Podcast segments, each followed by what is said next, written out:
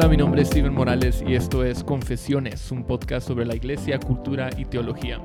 Hablamos honestamente sobre las cosas que nos importan más, temas de nuestra fe y de este mundo. Hoy me acompañan como siempre Oscar y Justin. ¿Qué tal? ¿Cómo está mucha?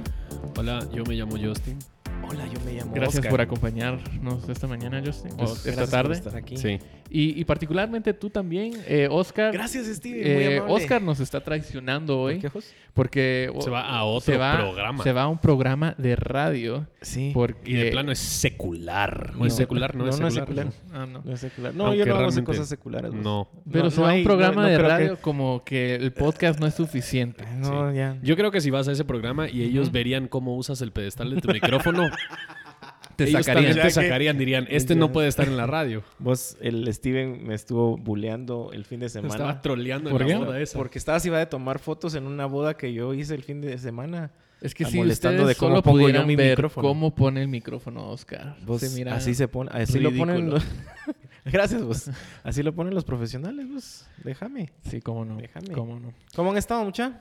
Eh, bien, bien, ocupados. Esta semana hemos estado, creo que los he visto casi todos los días Qué en aburrido, la ¿ah? iglesia, Bendición de tu vida. en bodas. Gracia de Dios. En almuerzos y En otros todo, eventos y cosas así. Sí, sí. Entonces, siento que hemos pasado mucho tiempo juntos. Sí, ya no les quiero ver Demasiado. por unas Deberíamos dos dejarnos de ver por un mes. De hecho, nos vamos a dejar de ver como por tres semanas. Bueno, ustedes van a estar juntos en ese, en ese Sí, viaje es que cierto. toman.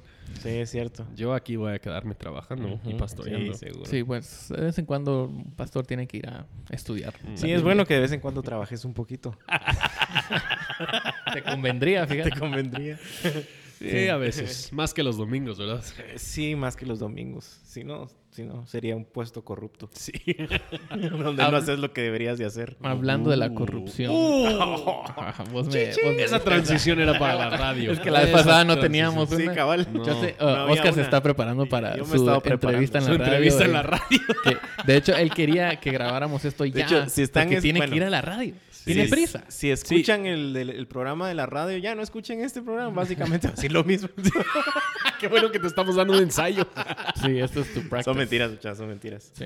Pero sí queremos hablar sobre un tema que se ha, habido, se ha hablado bastante en, los últimos, en las últimas semanas, Sí. en realidad en, en Guatemala, y es sobre la corrupción. Ahora, no, hoy no vamos a entrar a, a todas las leyes y reformas y particularmente a lo que está pasando en nuestro país, en Guatemala, Em, pero queremos tomar un paso para atrás y hablar un poco sobre cuál debe ser la cosmovisión y cómo debe el cristiano acercarse a este tema eh, que crea tantos conflictos, es un tema tan polémico y es cómo, cómo debe un cristiano someterse a un gobierno corrupto. ¿Cómo es eso incluso hasta posible? Sí. Porque Si para la- muchos no sería ni siquiera algo que discutir, ¿verdad? Sería ilógico decir, para muchos decir, no, un cristiano no se debe someter a un gobierno corrupto. Sí, y es que vemos en la Biblia un llamado y, hacia la justicia y que Dios va a justi- justificar, va a hacer justas todas las cosas, pero vemos también que hay, hay- Dios, Cristo nos manda a, a someternos a, a las autoridades de este mundo, eh, en este caso gobiernos, eh, que, que la- según la Biblia Dios mismo ha establecido. Entonces, eso suena bonito, suena bien, hasta que empezamos a ver que nuestros gobiernos son, no son tan perfectos o tan buenos como quisiéramos. De hecho, no hay un gobierno perfecto Sí. eh, y hay un grado de corrupción que se mira en, en todos los gobiernos de todos los países de todo el mundo. Entonces, cuando pensamos, oh, hey, pero la Biblia dice que deberíamos buscar la justicia, pero también Ujú. nos dice que deberíamos someternos a nuestros gobiernos. Hay como un Ujú. clash ahí. ¿Cómo puedo hacer ambas cosas? Y para muchas personas es impensable. Tomemos a Guatemala como ejemplo. ¿verdad? Es impensable. ¿Cómo voy a yo someterme? Y, y tal vez el problema es, vamos a entrar esto en, en un poquito, ¿qué entendemos por eh, que sea un gobierno corrupto y qué entendemos que, qué queremos decir con la palabra eh, someterte o sumisión, ¿verdad? Eh, ¿Han ustedes visto esto? ¿Han- ¿Qué, cuál- qué Sí. conversaciones han tenido en las últimas semanas? Sí, en, en lo personal creo que ha sido bastante triste. Eh, es algo que vengo remarcando ya desde hace bastante tiempo con las personas que puedo compartir un poco. Eh, ver la reacción de, especialmente de la iglesia, obviamente porque ese es nuestro contexto, a, a- a las muestras de corrupción y a los descaros, porque sí son descaros muchas veces eh, eh, que hace el gobierno, eh, especialmente en las últimas semanas el, el, Congreso. Pero ve la reacción de cómo la iglesia ha, ha, reaccionado ante estas cosas. Sí ha sido bastante triste, triste es la palabra, frustra y enoja, pero más triste porque al final de cuentas dejamos absolutamente todo en la esquina, allá en la casa, en el lugar más oscuro y empolvado, todo lo que creemos, lo que cantamos, lo que predicamos, y se nos olvida. yo creo que para mí lo que, lo que he notado es lo polémico que estos temas se vuelven, en particular en las redes sociales. Y es interesante algo que, he estado considerando mucho, en particular cuando hablamos de la corrupción en un, en un gobierno muchos de nosotros amamos la libertad de expresión cuando se trata de mi opinión, pero cuando se trata de opiniones contrarias a la mía, nosotros creemos que estas personas también son corruptos, deberíamos echarlos también a la cárcel. esa es tu opinión, Justin. Honestamente no la quiero escuchar. Pero, pero esto, o sea, es increíble ver para mí Em, a tanta gente que comparte mi cosmovisión cristiana ser tan polarizada por estos temas y caer en dos lados, dos extremos totalmente opuestos. Y luego adicional a eso, el lenguaje tan fuerte que utilizan hablando del otro lado como si estas dos personas no compartieran nada, cuando realmente ellos, la mayoría de su cosmovisión la comparten. Y eso creo que es donde lo vemos, es un fenómeno muy curioso en nuestra generación, en particular por las redes sociales. Yo, de hecho en, Guatemala, obviamente todo el, conflicto armado que hubo no había en redes sociales, ¿verdad? Pero creo a, través de redes sociales, de internet y todo esto, eh, ahora que se están dando estas, estas eh, polarizaciones y estos conflictos que tienden a verse como que si fueran conflictos de, ideologías, que no lo son, pero, pero el punto que quiero llegar es el que vos decías de cómo un hermano en Cristo le habla a otro hermano en Cristo, comprados por la sangre de Cristo, adoptados a la misma familia, con palabras que ni siquiera podemos mencionar eh, acá. O sea, eh, y creo que las palabras más suaves han sido como eh, ignorante, eh, falta, falta de educación. obviamente subido de tono, ¿verdad? pero falta de educación. tú tienes una gran falta de educación. sí, claro, no es así, ¿verdad? Pero, pero es, es, es, impresionante y por eso precisamente es triste, creo yo, el que temas como estos no, en, en donde es obvio o, debería ser obvio la cosmovisión cristiana que nos empuja, es donde menos se ve. Sí, no quiero ser, no, quiero ser ese tan súper espiritual, pero uno quisiera que la gente hablara con esa convicción acerca del Evangelio. Es increíble lo absoluto que ellos se sienten en sus opiniones al, explicar esas cosas con bastante información que simplemente no tienen. O sea, es increíble escuchar y ver a estas opiniones a veces de personas quienes no tienen toda la información, pero es muy fácil. Y esto, o sea, simplemente lo vemos también en los Estados Unidos, gente que su convicción es más que una convicción, es la verdad. Y si tú no te sujetas a mi verdad, entonces estás mal. Y si seguimos tu versión de esta situación, vamos a estar perdidos. entonces, como ustedes están ilustrando, hasta los, problemas políticos o en, cómo debemos relacionarnos con el gobierno pueden hasta infiltrar la iglesia y crear división eh, entre hermanos, ¿verdad? Eh, y creo que muchas veces lo que escuchamos en estas situaciones es de, la iglesia es que eh, la respuesta de la iglesia es que debemos orar. Debemos orar por nuestras autoridades, debemos eh, orar por el país, debemos orar que la gente conozca a Cristo. Y estoy totalmente de acuerdo con eso. Em, pero creo que también ayudaría a entender por qué oramos y, y cuáles son las cosas por las que deberíamos orar en particular. Y creo que para hacer eso tenemos que entender bien qué es la corrupción y por qué la Biblia nos manda a, someternos a gobiernos que, no son buenos ah, y no son perfectos. Eh, la lucha contra la corrupción, esto no es nada nuevo. Los guatemaltecos no somos los primeros, no vamos a ser los últimos en, enfrentar esto. Eh, y los cristianos, los guatemaltecos cristianos, sabemos que la Biblia enseña que debemos respetar las autoridades, como dice en Romanos 13, y, tal vez el conflicto que ahora tenemos interno es, pero ¿cómo? ¿Cómo, verdad? Entonces creo que deberíamos empezar tal vez en, Mateo 22, 15 al 22. En, esta situación Jesús está, eh, es confrontado, es desafiado por los fariseos y los fariseos le hicieron una simple pregunta. Le preguntaron, ¿está permitido pagar impuesto al César o no. Ahora, nosotros sabemos que está, realmente no, no están preocupados si deberían de pagar el impuesto o no. O sea, esta no fue una pregunta honesta, había malicia detrás de esta pregunta en el versículo 18 eh, y sabemos que por el versículo 18 que los eh, que Jesús sabía que, que, eran estaban siendo hipócritas al hacer esta pregunta. Eh, porque el pueblo judío ellos vivían bajo el gobierno romano un gobierno que no fue muy bueno no no, también, no fue el más honesto también fue un gobierno corrupto que había conquistado la mayor parte del mundo conocido en ese tiempo. Y también la mayoría de las personas que vivían en esa, en esa sociedad bajo el imperio romano eran sujetos a la corrupción. Entonces los romanos cobraban impuestos y permitían a los cobradores de impuestos cobrar más de lo obligado para poder eh, enriquecerse a sí mismo del trabajo de otros. Suena familiar, ¿verdad? Ajá, suena bastante parecido. Y aún adicional a eso, nosotros sabemos que los mismos fariseos que están haciendo esta pregunta, en cierto sentido, tenían una relación. exacto. Una relación algo no, no en los libros, digamos, oficiales, pero con el gobierno, o sea, aún no, ya no reportaban sus gastos. De eso. pero aún en la mera, aún en la mera em, eh, crucifixión y todo eso, o sea, las jugadas que se hicieron entre el gobierno judío y el, gobierno romano, o sea, habían intereses por debajo cuando ellos llegan a hacerle esta pregunta a Jesús. Exacto, entonces había una la malicia detrás de esta pregunta, o sea, los, los fariseos le estaban preguntando, ¿debo someterme a, un gobierno o no? ¿Verdad? ¿Debo pagar el impuesto a César o no? Y, lo, lo tricky, ¿cuál es la palabra? Tricky. Engañoso. Lo engañoso de eso es que si Jesús... Me tricky. Tricky. Tricky, tricky, tricky, tricky. Lo tricky, lo engañoso es que si Jesús respondía que sí deben pagar el impuesto a César, entonces él estaría aliándose con los romanos y en contra de los judíos, ¿verdad? Y la gente ya no le iba a escuchar.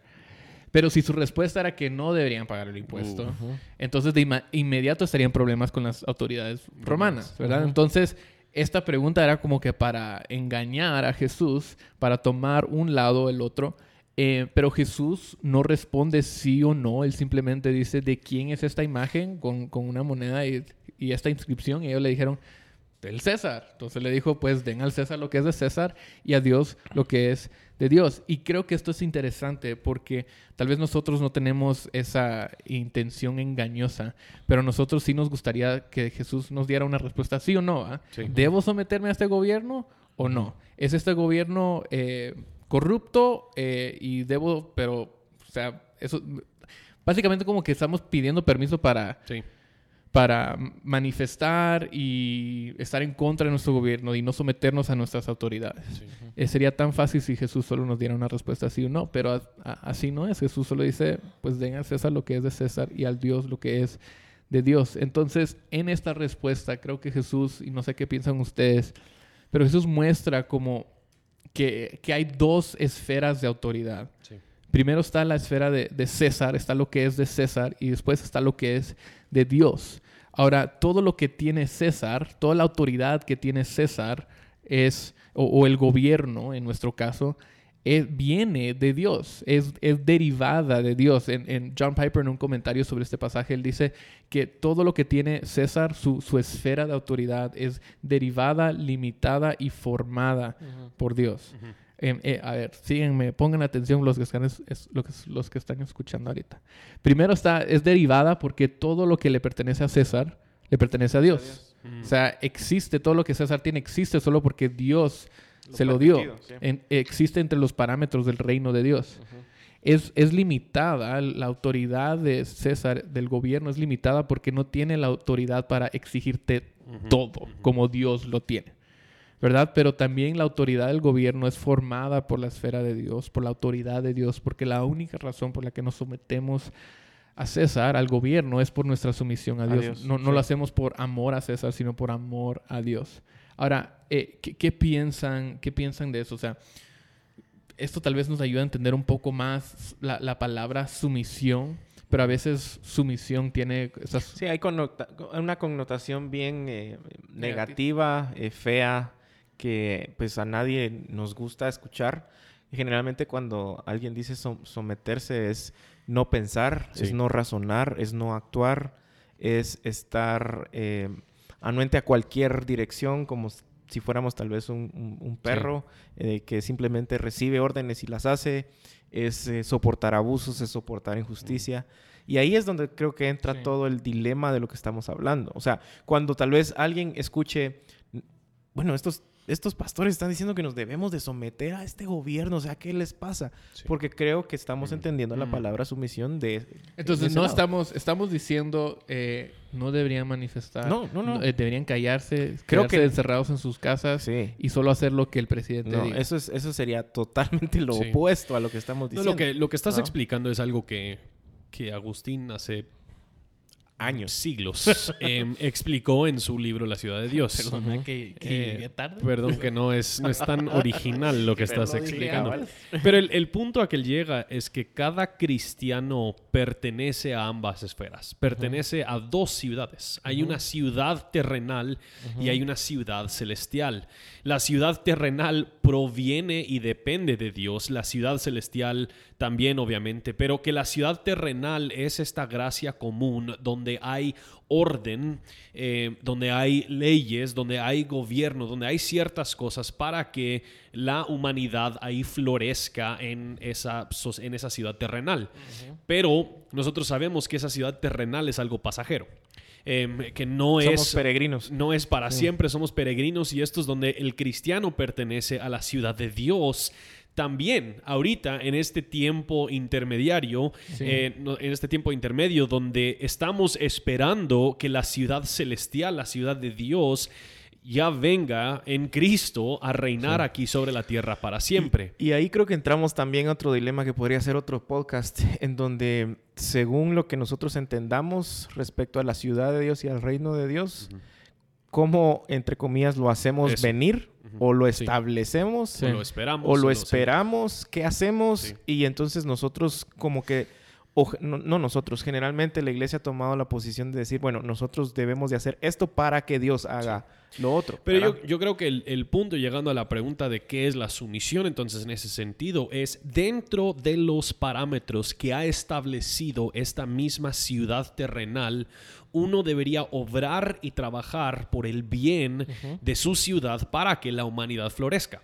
Em, eso no significa siempre ciegamente obedeciendo, bueno, sí, obedeciendo, pero siempre ciegamente aceptando que cualquier ley sea propuesta y pasada, sino que significa dentro de los parámetros que ha establecido esta misma ciudad terrenal para tener orden, el proponer y el ser parte de aquellas cosas que puedan ayudar a establecer una, una sociedad ordenada, una sociedad libre, una sociedad que permita eh, que florezca la humanidad en, esa, en ese sector. Entonces la sumisión sí es obedecer las leyes, pero mucho más que eso, yo creo que es participar en lo que se está desarrollando dentro de esta sociedad para que pueda seguir mejorando. Y, creo que uno, eh, un problema también que vemos es tratar de, pues, moralizar absolutamente todo lo que vemos en sentidos de, por ejemplo, vos decías, eh, eh, debemos de obedecer y buscar el bien común con lo que hacemos.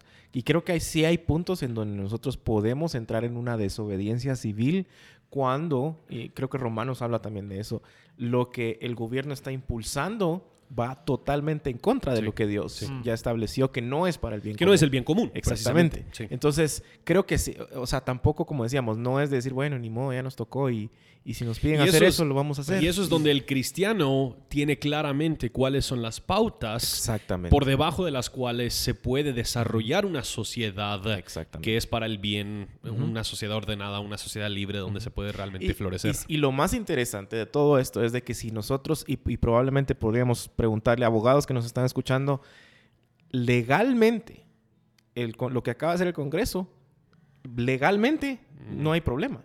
Es un problema moral.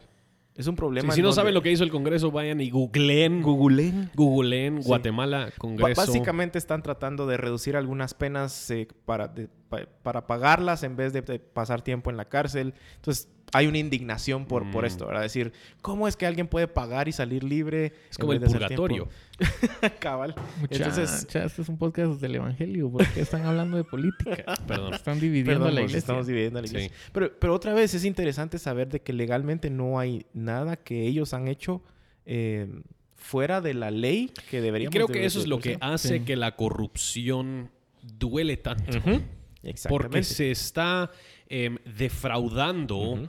Al pueblo dentro de los parámetros de la ley. O sea, se está Sí. aprovechando el mismo sistema para llevar a cabo algo que no va a ser para el bien común, es simplemente algo para, para el bien Entonces al final cae en, un- en una cuestión moral. ¿verdad? O sea, estamos indignados porque no es moralmente correcto. Pero otra vez, legalmente no hay una base. Yo creo que, creo que Steven se durmió. No, yo ya. ¿qué- ¿De qué están hablando? o sea? El gobierno. ¿ah?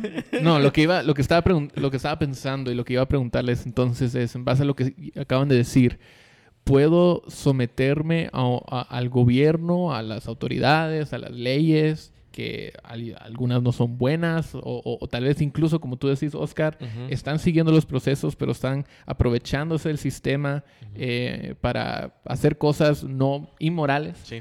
em, puedo hacer eso, puedo someterme a un gobierno y a la vez eh, lo, que- lo que tú estabas diciendo, o sea, luchar eh, no, eh, por, el, por el bien común Ujú. de la ciudad. ¿Cómo es posible eh, someterme a un gobierno corrupto por el bien, al mismo por el tiempo- bien común del, del país, de ese gobierno? O sea, ¿cómo, ¿cómo hacer esas dos cosas? Y otra vez tenemos que iniciar eh, con nuestra cosmovisión.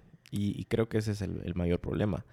Vemos el Evangelio como algo de domingo, de dos horas, y todo lo demás tenemos que averiguar cómo hacerlo. Entonces, no podemos conciliar esas dos cosas si no Sí. entendemos el Evangelio realmente. El Evangelio me habla de que yo soy pecador, que, que yo tengo un, un- un corazón corrupto. Santiago, creo que es 4 o, o 1 4, no recuerdo. Dice, ¿de dónde vienen las guerras, Cuatro malos o uno, pensamientos?" pod- podría ser dos o tres. O el 6. O el cinco. Seis no. Sí, ya no. seis. Eh, Somos malísimos dice- con capítulos de la Biblia Sí, aquí, ¿verdad? la verdad. Eh, pero, pero dice, ¿de dónde viene todo esto? Del corazón. Entonces, al final, lo que está en el, en el ah, Congreso es, es una muestra de la sociedad. Sí. Eh, y eso creo que es donde para el cristiano en particular su cosmovisión demuestra que una sociedad ordenada, una sociedad libre, una sociedad donde florece el ser humano, inicia viendo a mi prójimo como alguien hecho a imagen y semejanza de Dios. Dignifica a las personas a mi alrededor, no inicia necesariamente con el Congreso ni con el presidente. Yo creo que muchas veces estamos frustrados con estas, estas entidades legales quienes están siendo corruptos, pero nosotros maltratamos a nuestros vecinos, nosotros no seguimos las mismas leyes que no, supuestamente no nos respetamos gobiernan. el- el- el- la luz roja, nos vamos en Es contra de hay, la hay vía. una luz roja que simplemente yo no puedo respetar. O sea, yo me rehúso a Es la, respetar. un- es la única que la no que tiene está en la cámara. salida. Es la- la que está en la Pero el, punto es, o sea, el cristiano tiene razón para, para ver de una manera digna a toda persona y por ende obrar por su bien porque son dignos de,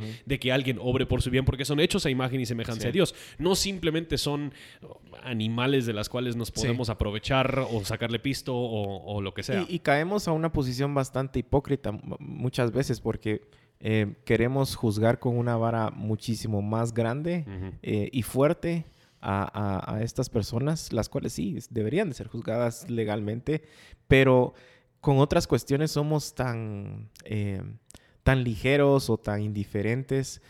Por ejemplo, no sé si vieron ustedes que había una noticia de que se estrelló un camión y parece Ah, que llevaba sí, verduras sí. y gente se metió a robar las verduras. Sí. ¿Qué pasaría si eso pasa y son los Diputados. al- los diputados los que se roban eso? Uy, armamos y le prendemos fuego porque qué, qué cómo va a ser esto. Pero esto fue así como... Pero "Ah, sí sería pasó", algo ¿verdad? chistoso ver. ¿no? Sí. ¿Verdad? Pero entonces queremos reaccionar. Salen los diputados corriendo. Debajo del saco. Bajo el saco con pepinos. y- Pero, pero es una perspectiva que nos dice... A- a Justin. Sigue Venga. va con la broma. y, y Tomates y zanahorias y papas. Le encantó. Sería- pero piénselo, o sea, piénselo, piénselo. Sería chistoso. Entonces, eh, pues te da una perspectiva de cómo nosotros estamos tratando de juzgar esto. Sí. Eh, otra vez, y, sí- y sí es entendible que hay un, hay un eh, dolor profundo por la desfachatez, pero, pero llegamos a ser bastante hipócritas por esto, porque no conciliamos esas dos cosas porque no entendemos Sí. el Evangelio. Entonces creo cuando, cuando hablamos de sumisión, eh, es muy importante hacer lo que tú acabas de decir, eh, Oscar. Tenemos que tener una cosmovisión bíblica de las cosas de las cuales estamos hablando. Y tal vez por el, eh, podemos empezar por la misma corrupción.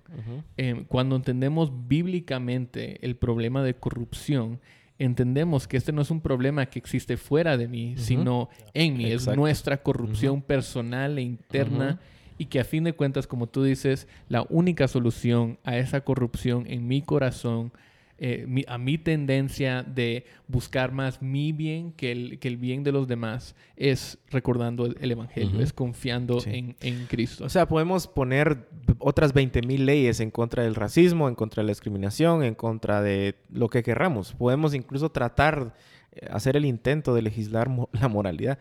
Eso no va a cambiar los corazones. No. Eso no va a cambiar para nada. O sea, si, si un ejemplo nos dejó todo el Antiguo Testamento es que la ley no cambia. Sí. ¿Verdad? Entonces, Ahora, y eso es, donde sí creo que es importante el reconocer. Yo, yo creo que la ley en una, en una sociedad, la ley es dada como gracia común simplemente para reprimir el corazón humano. O sea, yo creo que Dios sí nos sí da el, potencial para generar leyes a una cultura, para reprimir el corazón, para hacer aquellas cosas que, que, simplemente quiere hacer. Pero tendemos nosotros a, absolutamente sobre legislar todo. 66 mil leyes. Intentando a corregir toda maldad del hombre cuando nosotros sabemos lo único que verdaderamente trabaja la corrupción del hombre es el evangelio. Pero eso para algunas personas suena como que, bueno, deberíamos dejar que alguna gente siga haciendo maldad, ¿verdad? Si no hay, si, no hay leyes. si no hay leyes.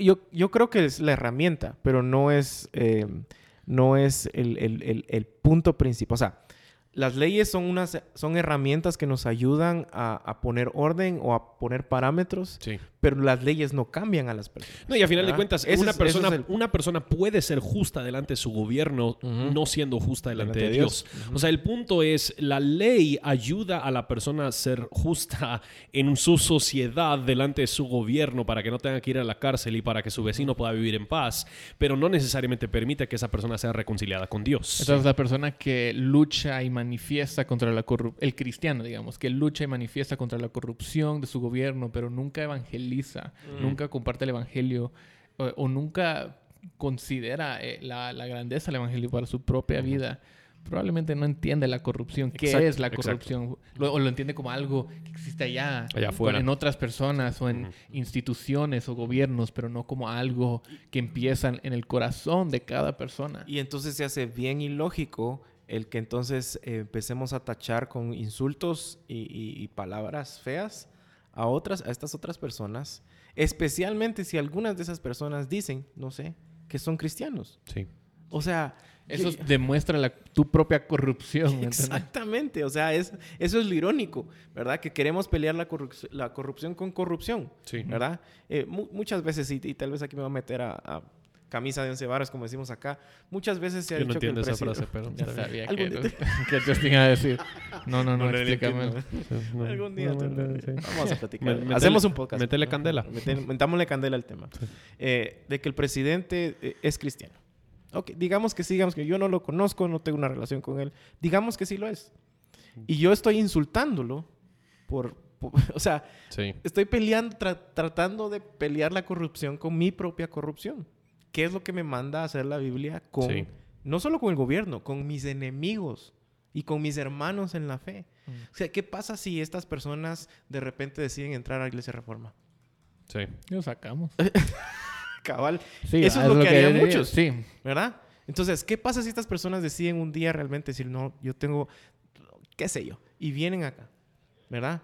Eh, y nosotros estamos con una actitud de, no, quemémoslos y saquemos y, que, hagamos esto y hagamos lo otro, insultémoslos.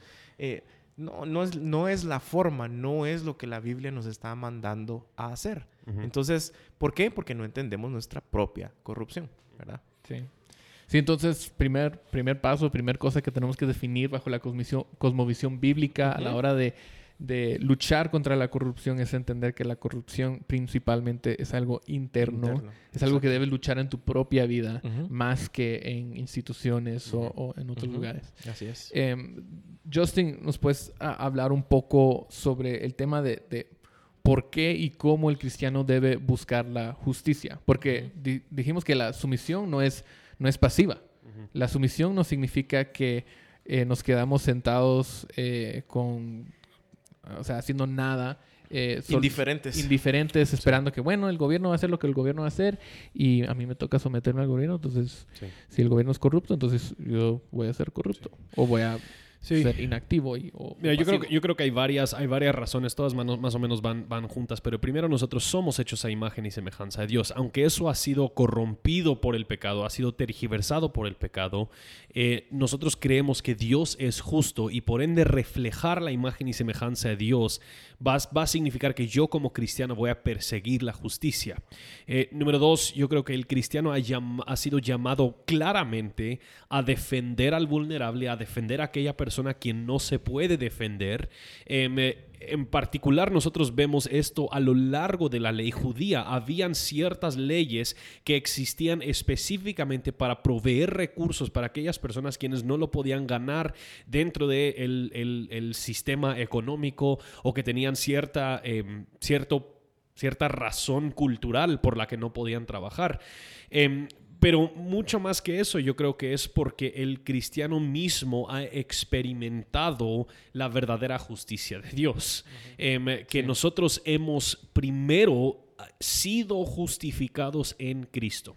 Eh, que lo que nosotros entendemos es la justicia no viene de mis obras, no viene de las cosas que yo hago, sino que viene de la única persona quien vivió una vida justa. Y por ende yo estoy siendo conformado a la imagen de Jesucristo, lo cual implica esa imagen y semejanza a la que yo fui creado, que fue corrompido por el pecado, ahora está siendo restaurada en mí y yo voy a vivir una vida más y más justa a la medida que yo me voy conformando a la imagen de Jesucristo.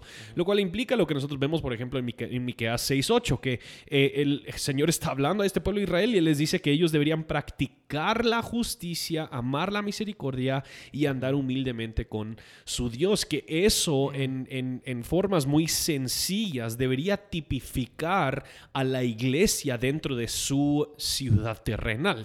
Em, que ellos deberían ser la comunidad que está luchando y peleando por la justicia según como Dios define la justicia. Es, es- ese es el punto, porque muchos cree- creen que están peleando por la justicia, pero están haciendo, no existe ninguna diferencia entre un cristiano y alguien que cree tal vez en, en otra religión o que no cree en Dios. O sea, todo lo están haciendo de una manera que Dios no ha establecido eh, en, en la palabra eh, que debe de hacerse.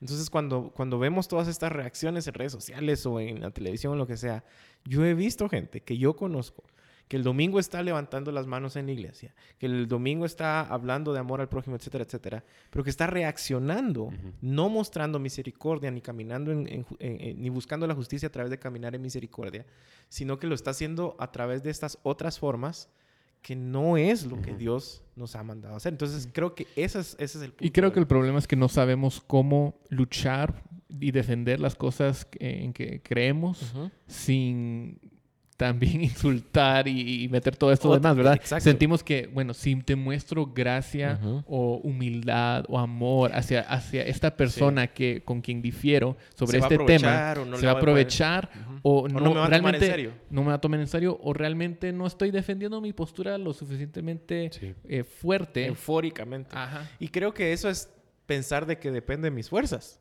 O sea, cuando yo creo que lo tengo que hacer como que más eh, tengo que enojado gritar. o insultar, por, es porque tal vez creemos, Sí. no creemos en que es Dios quien transforma los Y corazones. creo no soy que yo. eso es donde en particular, bueno, yo puedo hablar de parte de, de mi país aún. Nosotros nos consideramos un país muy justo.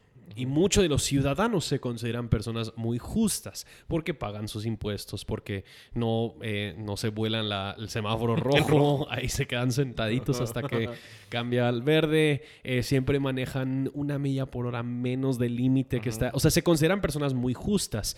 Em, y hay una gran diferencia entre hacerlo justo delante de tu gobierno y ser justo delante de los Sí. ojos de Dios.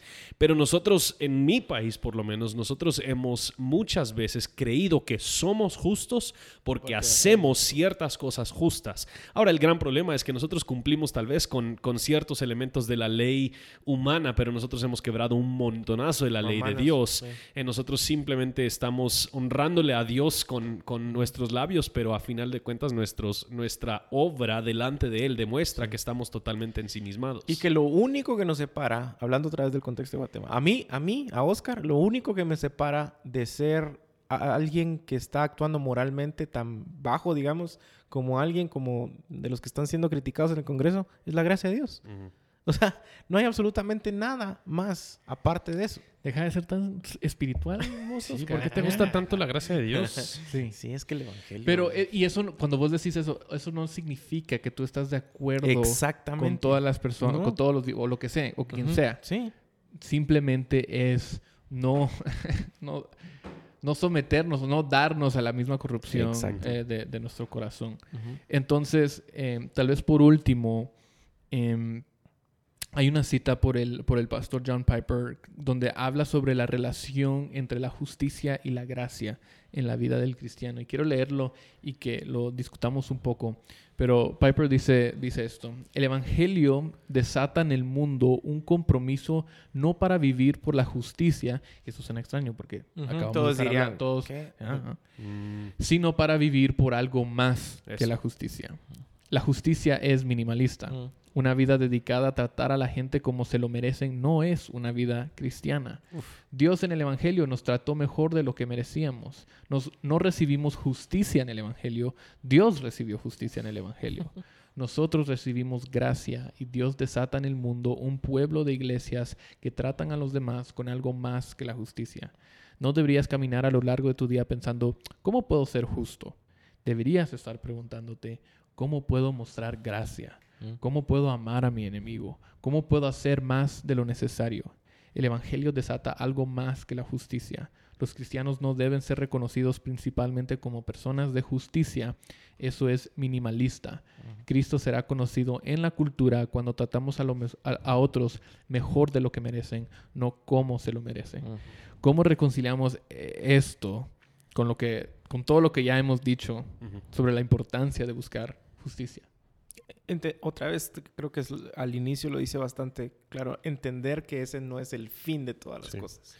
¿verdad? Es, es, el camino por el que vamos, es la forma en que nosotros eh, mostramos lo que creemos, pero al final, al final de todas las cosas, es esa gracia de Dios en mi vida mostrada a los que no la merecen porque yo tampoco la merecía. Entonces, no verla tal vez como el fin último, diría yo. Sí, no, y, creo, que, creo que tal vez la justicia, más que el fin último, es el resultado de lo que Dios principalmente mm. nos creó para hacer. Dios nos creó para estar satisfechos en Él y gozar de Él para siempre. Cuando estamos satisfechos en Él y gozamos de Él para siempre, nosotros vivimos justos.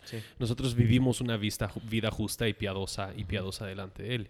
Y eso es, eso es lo que, y creo que otra vez es según cómo Él define justicia, porque es muy fácil para nosotros, em, el ejemplo que siempre se usa en, en los Estados Unidos de por ejemplo, de la, de la inmigración, y no, no, tenemos que entrar al tema, pero, pero nosotros queremos tener bastante em, misericordia o amor para nosotros los paisanos de los Estados Unidos que están ahí adentro, pero nosotros no pensamos en cómo el inmigrante es nuestro prójimo. Ahora, eso no necesariamente significa que uno debería tener fronteras abiertas, pero el punto es que nosotros como cristianos, cuando simplemente estamos viviendo para una justicia terrenal, nosotros vamos a formar estas barreras donde decimos hay algunos que son justos y algunos que no son justos. Nosotros somos los justos, así que vamos a proteger a, a los nuestros y vamos a dejar a los otros tirados. El cristiano dice, todos son hechos a imagen y semejanza de Dios y por ende todos merecen misericordia, todos merecen justicia, todos merecen que yo eh, viva por su bien.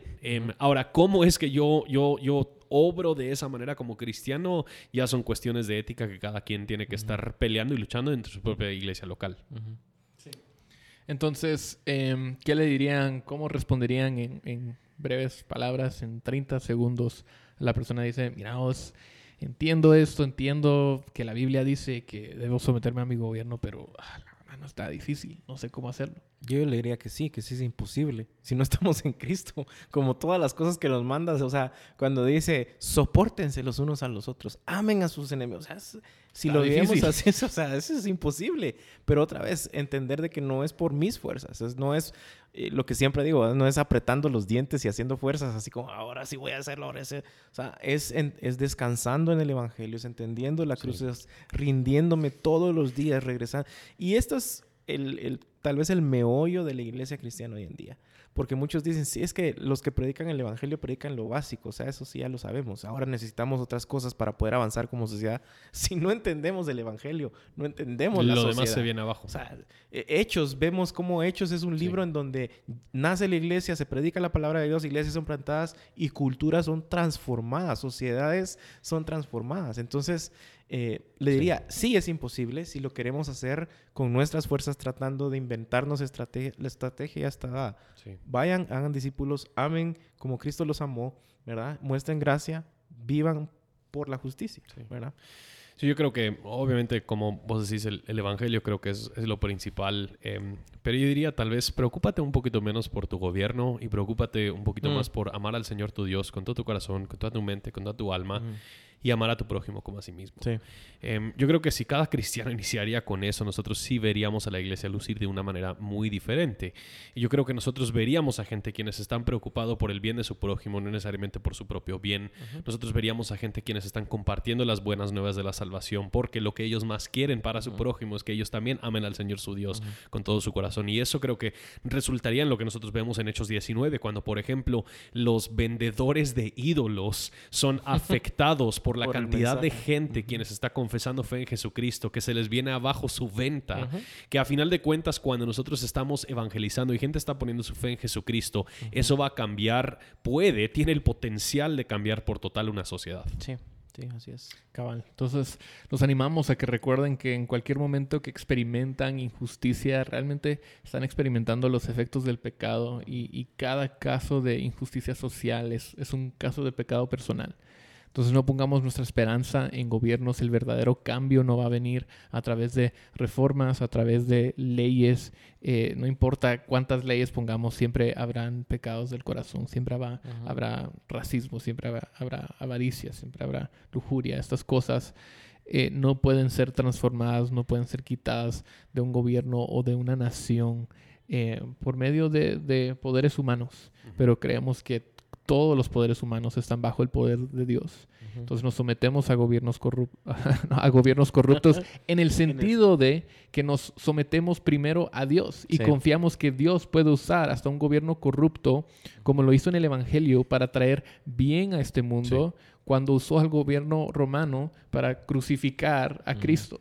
Sí. Entonces, nosotros no nos sometemos a un gobierno corrupto en el sentido de que eh, eh, aprobamos de actos corruptos, pero eh, no, no, nos vam- no vamos fuera de la ley y no vamos fuera de la justicia de la Biblia eh, para traer justicia a este mundo. Eh, Eh, buscamos justicia en lo que Cristo ya hizo y mostramos gracia a personas eh, que honestamente no lo merecen, pero nadie, nadie merece. Charles Spurgeon dijo, hermanos, hagan algo, hagan algo, hagan algo, mientras los comités pierden su tiempo emitiendo resoluciones, hagan algo. Mientras las sociedades y los sindicatos están redactando constituciones, hagan algo, salgamos a ganar almas para Cristo.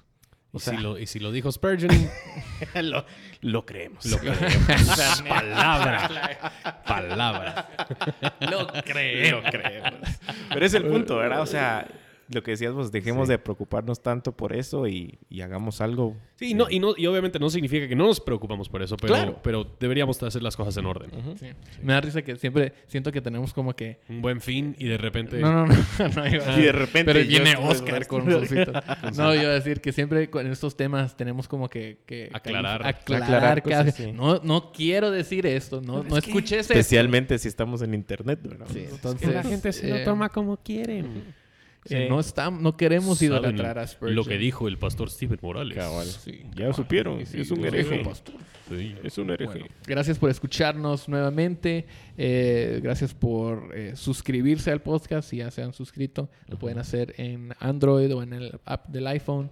Eh, les animamos a que sigan escuchando y compartiendo los Sí. episodios. Y esperen episodio 25. Y todavía no sabemos qué vamos a hacer, Pero viene algo pero grande. el episodio Va a ser 25 va a ser súper especial. Pero nos vemos en la próxima. Nos vemos.